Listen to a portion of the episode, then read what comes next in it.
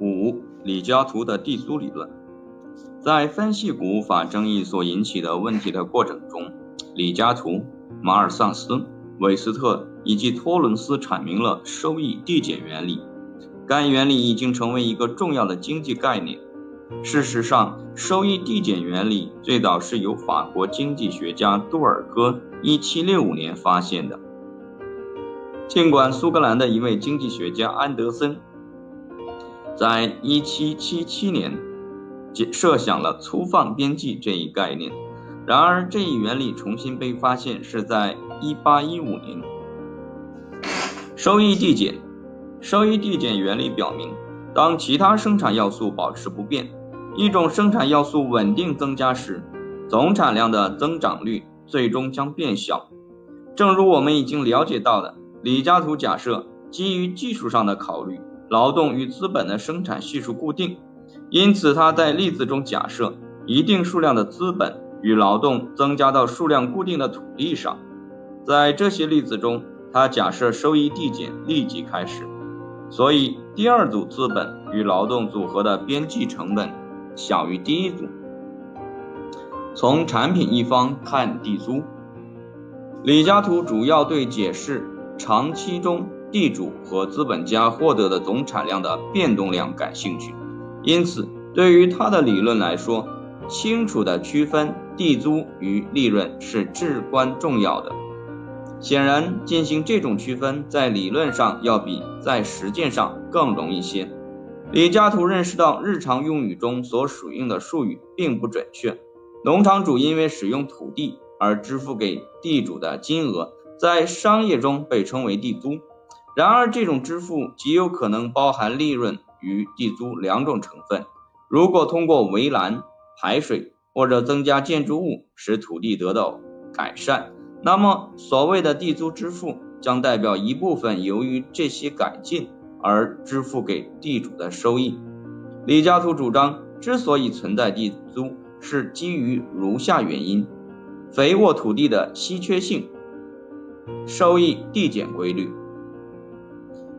因此，如果良田的数量比日益增加的人口所需的食物生产要充裕得多，或者如果资本能够被无限使用，而不存在旧土地上的收益递减，那么地租就不可能上升，因为地租总是由于新增劳动量的使用导致收益成比例减少而产生的。李嘉图将地租视为给地主的一种支付，它等于不同。肥力土地上的利润率，图五点一假设存在两块土地，每块土地使用一个单位的资本与劳动组合。较好的土地产生一百普施尔小麦，较差的土地产生九十普施尔小麦。在竞争性市场上，市场力量的运行使两种级别土地的利润率相等。耕种 B 级土地较差土地的农场主。愿意为使用土地而向拥有 A 级土地较好土地的地主支付地租。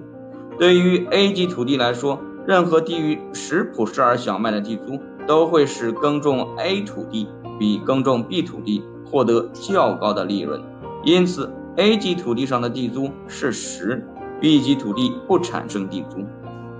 为了更全面地理解李嘉图的地租概念。我们把分析扩展为三种级别的土地，同时引进集约边际和粗放边际的观点。假设 A 级土地使用三个单位的劳动与资本组合，B 级土地使用两个单位的组合，C 级土地使用一个单位的组合。假定三个独立地块的边际产品，如图五点二所示。集约边际描述了连续追加资本。与劳动组合对既定地块的影响。假设一单位资本与劳动组合投入到 A 级土地上，生产出一百普施尔小麦。如果继续投入第二个单位的组合，总产量为一百九十普施尔，第二单位组合的边际产品为九十普施尔。以此类推，集约边际反映了边际收益递减原理。在我们的例子中，该原理被假定为立即生效。随着 A 级土地的边际产品下降，利用较低肥力的土地在经济上就变得不可行了。于是 B 级土地进行了生产，从 A 级土地到 B 级土地代表了粗放边际，即在更肥沃的山谷被开垦之后，将迁移到山腰上。如果在我们的例子中不存在收益递减，地块 B 将永远不会被耕种，因为地块 A 最初的边际产品是在一个单位劳动与资本组合下所能生产的最大量。类似的，地块 A 与 B 不存在收益递减，那么地块 C 也将永远不会被使用。投入到每一种级别土地上最后一单位劳动与资本组合的边际产品是相等的。如果它们不相等，那么将劳动与资本转移到具有较高边际产品的土地上，在经济上就是可行的。为了更全面李嘉图的地租概念，我们来度量不同级别土地上的地租。如果地租是对地主的支付，它等于不同级别土地上的利润率。那么 A 级土地上的地租为三十普氏尔，B 级土地上的地租为十普氏尔，C 级土地上没有地租。竞争性市场力量将使得这些地租按照下面的方式支付：如果一单位资本与劳动组合分别投入到三块 C 级土地上，总产品将为二百四十普什尔谷物；三个单位劳动与资本组合投入到一块 A 级土地上，将产生二百七十普什尔的总产品。一百加九十加八十，随时农场主之间的竞争，A 级土地的价格将上升，直到地租等于三十普什尔谷物为止，从而使得两种级别土地上的利润率相等。同样的推理表明，B 级土地上的地租将等于十普什尔。我们可以通过计算集约边际中一单位劳动与资本组合的边际产品与边际内。一单位劳动与资本组合的边际产品的差，来度量既定级别土地上的地租。例如，A 级土地上的地租为三十普什尔，B 级土地获得十普什尔的地租。从成本一方看地租，从生产成本的角度考虑地租，比从产品或产量的角度更加有益。在我们的例子中，随着连续投入劳动与资本组合。A 级别土地的边际产品下降，表述这一结果的另一种方式是说，随着土地更加集约化耕作，生产谷物的边际成本上升。边际成本被界定为生产最终产品的一个增加量所需增加的总产品总成本。假定资本与劳动的一单位组合在市场上卖一百美元，在 A 级土地上生产第一百普什尔。谷物的边际成本等于一美元，一百美元总成本变动除以一百普什尔总产品的变动。随着 A 级土地上节约边际被向下推进，生产谷物的边际成本上升，所以第一百九十普什尔谷物的边际成本为一点一一美元。一百除以九十，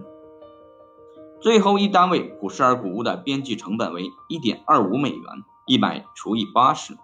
B 级土地与 C 级土地上生产的最后一单位普什尔谷物的边际成本也等于一点二五美元。简单思考就能说明，如果竞争完全市场存在，一定是这种情形：随着 A 级土地生产出更多的谷物，边际成本上升；B 级土地其边际成本较低，将得到应用。如果三种级别土地上最后一单位产量的边际成本不同，通过转移劳动与资本来减少总生产成本，在经济上就是可行的。在长期均衡下，根据定义，当三种级别土地上的边际实物产品相等时，增加量的边际成本必定相等。从成本一方来度量地租，不是使用小麦的普什尔数，而是使用货币。为了计算美元地租，我们需要找出销售谷物所获得的总收益。以及在各种级别土地上生产谷物的劳动与资本成本，对 A 级土地来说，总收益是三百三十七点五美元。它是通过二百七十普什尔的产量乘以每普什尔一点二五美元的谷物价格计算出来的。我们怎么知道是一点二五美元？在竞争性市场中，只能有一个价格。如果农场主琼斯比农场主汤姆以较低的价格销售谷物，汤姆在降低其价格之前将卖不出任何谷物。销售者之间的竞争使得市场上只有一个价格，该价格等于最低效率下生产出谷物的边际成本。在竞争性市场中，个别厂商的供给曲线就是他们的边际成本曲线，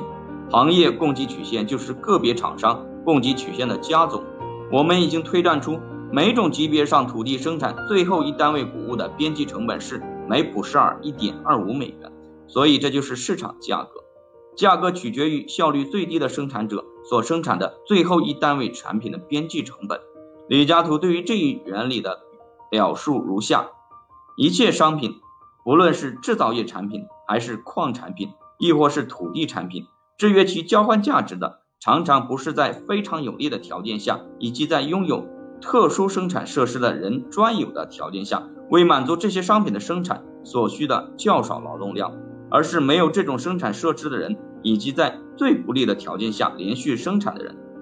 生产这些商品所必须的较大劳动量。最不利条件的含义是指所要求生产的产量。在生产时必然所处的最不利条件，于是 A 级土地的总收益就是价格乘以产量，或者说三百三十七点五美元，一点二五美元乘以二百七十普式尔。劳动与资本的总成本是三百美元，原因是三个单位的劳动与资本组合以每单位一百美元的成本被加以使用，地租就是总收益与总成本的差额。或者说三十七点五美元，B 级土地上地租是十二点五美元，原因是总收益为二百一十二点五美元，一点二五美元乘以一百七十普式尔，劳动与资本成本为两百美元。C 级土地上的地租为零，原因是总收益为一百美元，一点二五美元乘以八十普式尔，恰好等于一单位劳动与资本组合的成本。前面曾经指出。地租是给地主的一种支付，它等于不同级别土地上的利润率。我们用美元计算的地租阐明了这一点。假定在我们的例子中，一单位资本与劳动组合是一百美元的成本，其中包括劳动成本七十五美元。如果 A 级与 B 级土地不获得地租，那么三种级别土地上的利润率将不同。例如，假设 A 级土地不获得地租，我们来计算它上面每单位资本美元收益。总收益是三百三十七点五美元，劳动成本是二百二十五美元，七十五美元乘以三单位劳动，留给利润是一百一十二点五美元，或者说每一单位资本三十七点五美元。用类似的方法计算，B 级与 C 级土地上每一单位资本美元收益分别等于三十一点二五美元与二十五美元。在竞争性市场中。这将导致耕种 C 级土地的农场竞价抬高 A 级与 B 级土地的价格。当 A 级土地生产三十七点五美元的地租支付给地主，B 级土地产生十二点五美元的地租时，耕种 A 级土地与 B 级土地超过 C 级土地的优势就将消失。所有三种级别土地上的每单位资本的利润率都将是二十五美元。这一简单的农业模型揭示出地租概念和竞争性市场运作的几个要点：一、市场中农场主之间的竞争将促使谷物价格等于成本最高的单位产量的边际成本；二、对土地的竞争将使得地租支付给拥有最肥沃土地的地主；三、竞争将导致所有级别土地具有统一的利润率，甚至在今天复杂的经济体中，这些相同的竞争系列啊。都对价格、地租以及利润的决定有影响，因此在李嘉图的方案中，地租是价格被决定的因素，而不是决定价格的因素。谷物的高价格不是由高地租决定的，高地租是由高的谷价格决定的。能够看到，谷物法所施加的进口限制将使得集约边际与粗放边际向下推进，其原因在于肥沃土地的稀缺性和收益递减原理。新增劳动与资本组合的边际实物产品将下降，就等于说边际成本将上升，其结果是谷物价格与地租都上升了。对地租概念更一般的看法，讨论地租时，李嘉图是在用一种很有力的经济分析工具进行处理。他将地租概念的应用限定于农业中，原因在于他认为可利用的土地数量是固定的。具有完全无弹性或者垂直的供给曲线，并认为农业是经济体中唯一适用收益递减原理的部门。但是，收益与地租递减观念实际上具有比较广泛的含义，它们是边际生产力理论的基础。边际生产力理论解释了所有生产要素价格决定力量的供给方面。然而，直到19世纪末的经济学家才领会到，李嘉图的地租概念是一般分析理论的特例。我们把对这些问题详细讨论放到介绍阿尔弗雷德·马歇尔经济学的那一部分中。现在我们要考察地租更一般的概念。今天，大部分经济学家都同意李嘉图的如下观点：即将社会作为一个整体来看，地租并不是生产成本，因此也不是价格的决定因素。土地的数量接近固定，因此当供给的数量不增加时，需求的增加将导致较高的价格。李嘉图将社会作为一个整体，从这个角度来考虑地租。土地的机会成本为零。然而，从社会个别成员的角度来看，地租就是生产成本，从而是价格的决定因素。想要在生产过程中使用土地人，或者是想要利用土地价值，面对有可能使用土地的其他人的竞争，必须为获得并保留土地的服务而进行支付。对农场主来说，地租就是价格的决定因素，因为他或他必须向地主支付地租。地租数量等于土地的机会成本，等于土地上有可替代的其他用途，例如土地被用来种植不同的农作物，或者被再分，能够获得地租数量。总之，今天的经济学家在讨论地租性支付是决定性价格的因素，还是价格被决定的因素时，区分了把社会作为一个整体来看时形成的观点。与从社会个别成员的角度来看时形成的观点。